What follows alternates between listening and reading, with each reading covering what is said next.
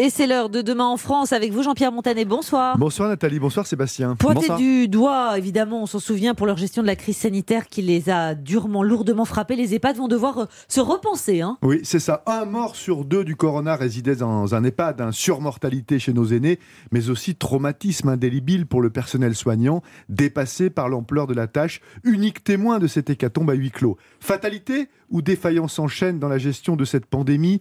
À la commission d'enquête ouverte à l'Assemblée de traquer, voire d'identifier les éventuels dysfonctionnements. Le modèle des EHPAD a du plomb dans l'aile, m'a dit avec provoque Marianne Monchamp, un président de la Caisse nationale de solidarité pour l'autonomie. Elle milite pour une refonte en profondeur du système, pour plus d'humanité, davantage d'éthique, bref, moins de contraintes et plus de liberté pour ceux qui y résident pour terminer leur existence. Alors à quoi pourrait ressembler cette euh, EHPAD du futur? Bah, Sébastien, si on doit tirer les leçons de la crise, ça passe d'abord par la rénovation de ceux qui sont décrépits, hein. un sur trois presque un demi-siècle. Or, la qualité des murs, le confort des locaux sont des signes de bien-traitance. Il semble impérieux à l'avenir aussi de mieux les équiper. Regardez l'Italie, elle a sauvé des vies dans ses établissements grâce à des respirateurs de réanimation inexistants chez nous.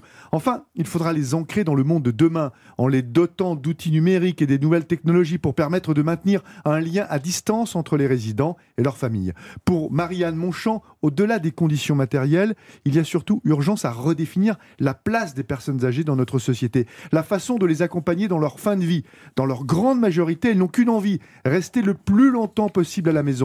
Alors à l'entendre, les pattes de demain a une mission, se transformer en domicile pour chaque résident afin qu'il ait l'impression de vivre chez lui. Sacré défi. Merci euh, Jean-Pierre Montanet, c'est vrai que c'est le défi de, de l'avenir. À demain.